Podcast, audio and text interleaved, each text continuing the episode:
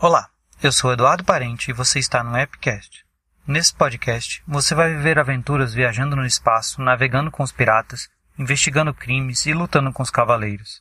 Levaremos a sua imaginação por todos esses lugares através da minha voz e um monte de efeitos especiais.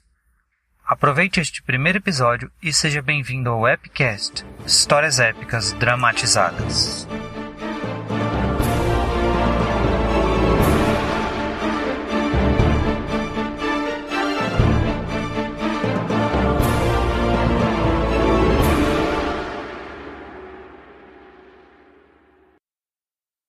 Paris, França, 1922. Gaspar abriu a porta do seu escritório. Uma mesa de madeira bem escura preenchia quase todo o pequeno cômodo. Em cima do seu birô, seu habitual uísque barato e papéis de vários casos espalhados. Aquela hora da noite, ouvia-se apenas o barulho do lento ventilador de teto e da lâmpada que mal deixava ver alguma coisa. Tirou seu sobretudo e seu paletó e os colocou no cabedeiro à porta, que continha seu nome no vidro translúcido. Gaspar R. Levre, detective. Afrouxou a gravata, encheu seu copo de uísque e afundou-se na cadeira de couro puído.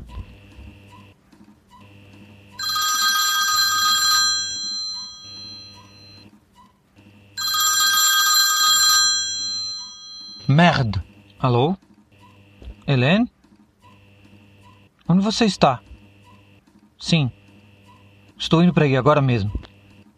Gaspar se esquecera completamente de seu encontro com uma valiosa testemunha do estranho caso que estava investigando.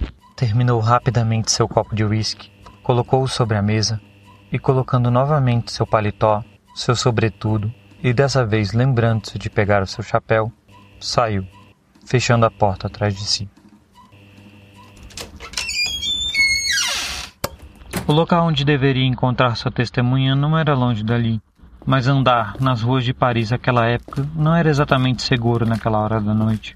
Caminhou nervosamente, olhando para os lados e apertando seu chapéu na cabeça, mas enfim chegou onde deveria. Era um pequeno café, com pouca luz, perdido no meio da escuridão do centro de Paris. Lá estava Helene, em sua pele clara, seus cabelos escuros e seu chapéu e vestido de um vermelho bem vivo. Gaspar, é você? Gaspar retirou seu chapéu.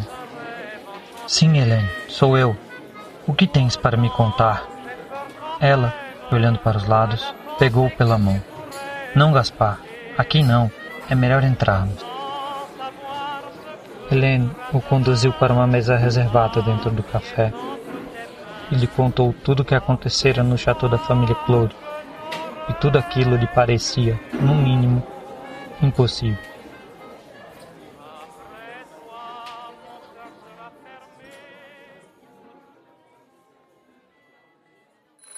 Assim que acordou no dia seguinte, Gaspar ligou para a senhora que havia lhe procurado, dizendo que seu filho havia misteriosamente desaparecido. Madame Marie-Claude. Assim como os outros que ele procurara, Helene trabalhou na casa dos Claude. Ela era professora de francês do filho de Marie-Claude, Pierre. Mas o que Helene e os outros empregados da casa lhe contaram era muito absurdo para que acreditasse somente nos relatos. Assim, Naquela manhã de 18 de agosto, Gaspar saiu de seu escritório e se dirigiu ao Château dos Claude, nos arredores de Paris.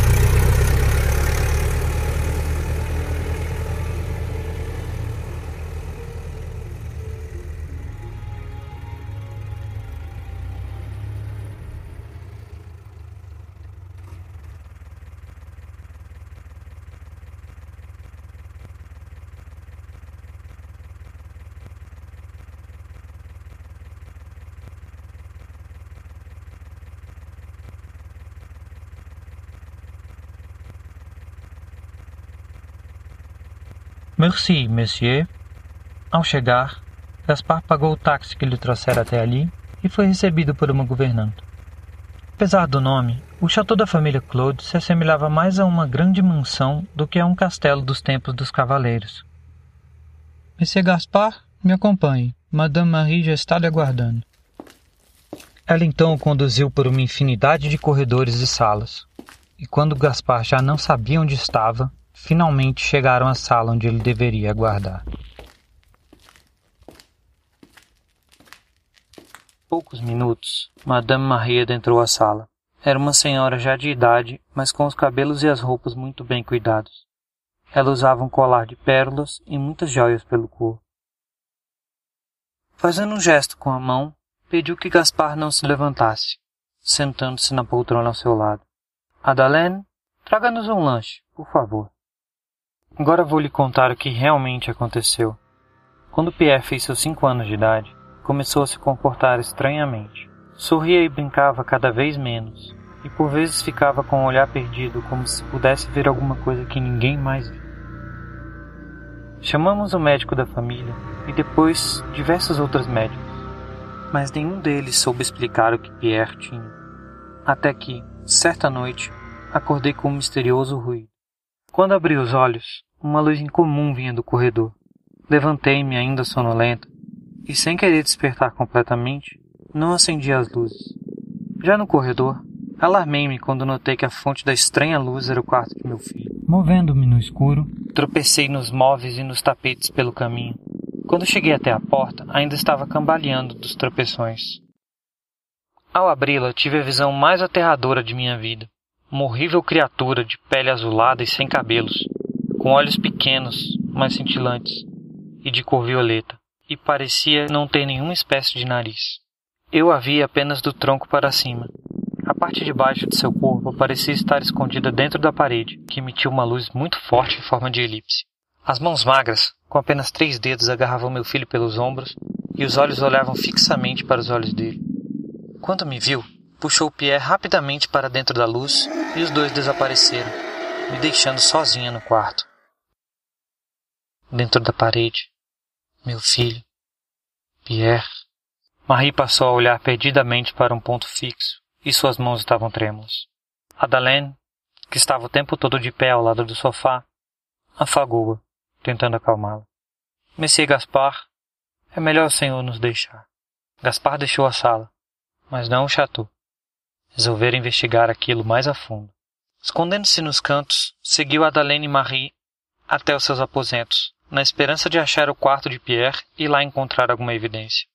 A história de Marie-Claude era inacreditavelmente semelhante à dos outros a quem interrogara, e apesar de completamente fantasiosa, podia possuir alguma verdade.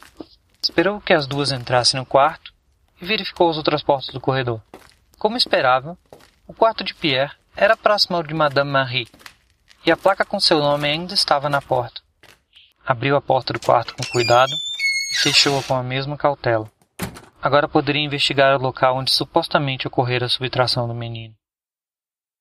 Gaspar vasculhou todo o quarto, todos os armários, o parapeito e a parte externa da janela e embaixo da cama. Passando as paredes, ele nota, na parede da janela, uma pequena diferença no papel de parede, no local onde supostamente o tal monstro aparecera. Ele tomou a decisão. Os eventos ocorreram à noite, então permaneceria ali, escondido, e só sairia quando o sol tivesse se posto.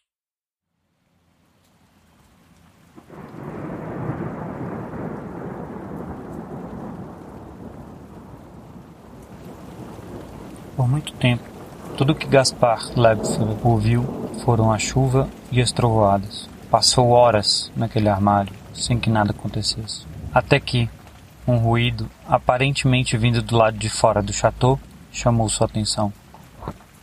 Gaspar saiu do armário e olhou pela janela. Não havia chuva, não havia escuridão, não havia noite. Era dia, e ele viu uma vasta planície quase sem árvores, com uma neva baixa amarelada que cobria quase toda a sua extensão. Mas o que realmente o impressionou foram as criaturas.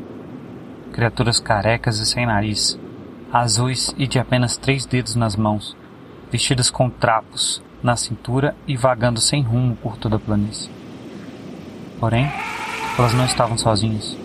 Gigantescos monstros de quatro patas, de pele cinza, vagavam pela planície. Suas caras eram animalescas, mas não se pareciam com nada que já tivesse visto. Gaspar esfregou os olhos. Só podia estar sonhando. Tudo continuava lá. Abriu a janela e sentiu o cheiro do ambiente. Era doce e de cravo da Índia. Quando se preparou para sair pela janela, um trovão o trouxe de volta. Lá fora, novamente a chuva e a escuridão. Gaspar balançou a cabeça. Devo estar bebendo demais. Maldito uísque barato. Eu deveria tomar vinho ou bourbon, como um bom francês. Hum, parece que a governanta aqui achou o Messier presenciando o que acontece por aqui. Por sua expressão assustada, eu acho que não sairá daqui esta noite. Siga-me. Vou te acomodar em um bom aposento. Pela manhã, Gaspar foi levado a uma sala de jantar com uma grande mesa, onde Marie o aguardava. Ah, Monsieur Gaspar, bonjour, sente-se. Fiquei sabendo que o senhor sorrateiramente entrou no quarto do meu filho e ficou até a madrugada.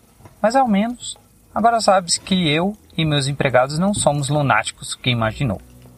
Tudo é real. Cada palavra.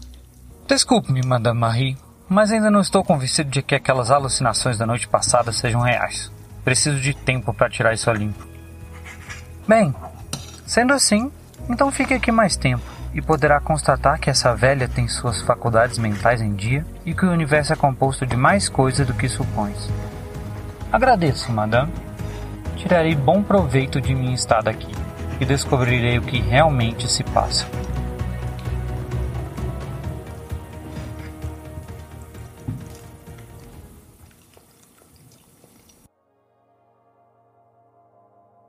Dias se passaram sem que nada voltasse a acontecer. Gaspar havia investigado cada cômodo da mansão, mas não encontrara nada além da mancha na parede do quarto de Pierre. Cada dia que se passava naquela casa estagnada no tempo fazia com que Gaspar questionasse sua própria sanidade. Madame Marie e seus empregados agiam como se nada tivesse acontecido e não diziam uma só palavra sobre o caso.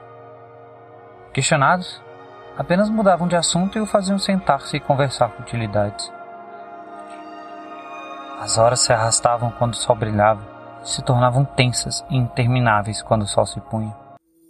A noite chegara novamente e suas mãos suavam frio. Sem saber por onde procurar, sentou-se na cama com os olhos perdidos, vidrados na janela. Horas seguiam-se. A noite parecia escurecer-se cada vez mais. Ele já não dormia. Seu caderno de anotações estava cheio de rabiscos e frases sem sentido. Precisava de uma ideia súbita que resolvesse todo aquele mistério. Aquilo não era real. Precisava provar para todos e agora até para si mesmo. Sem tirar os olhos da janela, lutou com todas as forças para ficar acordado, mas, sem saber que horas eram, adormeceu.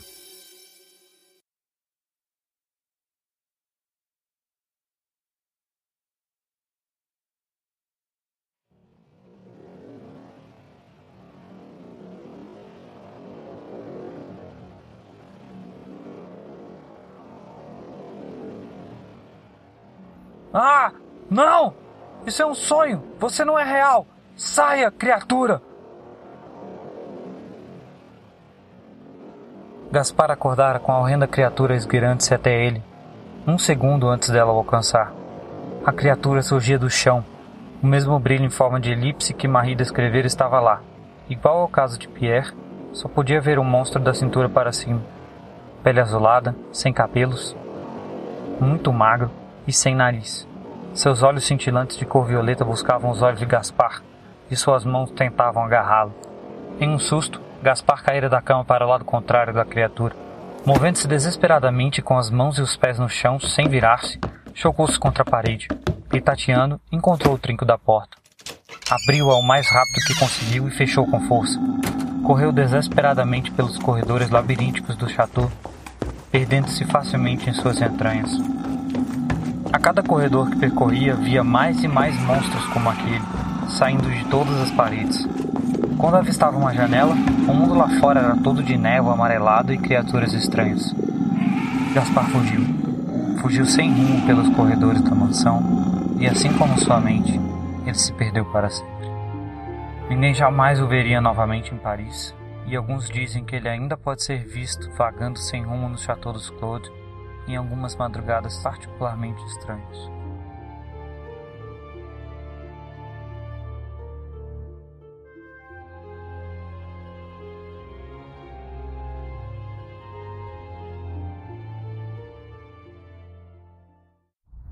Obrigado por ouvir este episódio. Esperamos que ele tenha lhe emocionado e provocado sua imaginação. Se você gostou, compartilhe com seus amigos. E até a próxima aventura do Epicast Histórias Épicas Dramatizadas.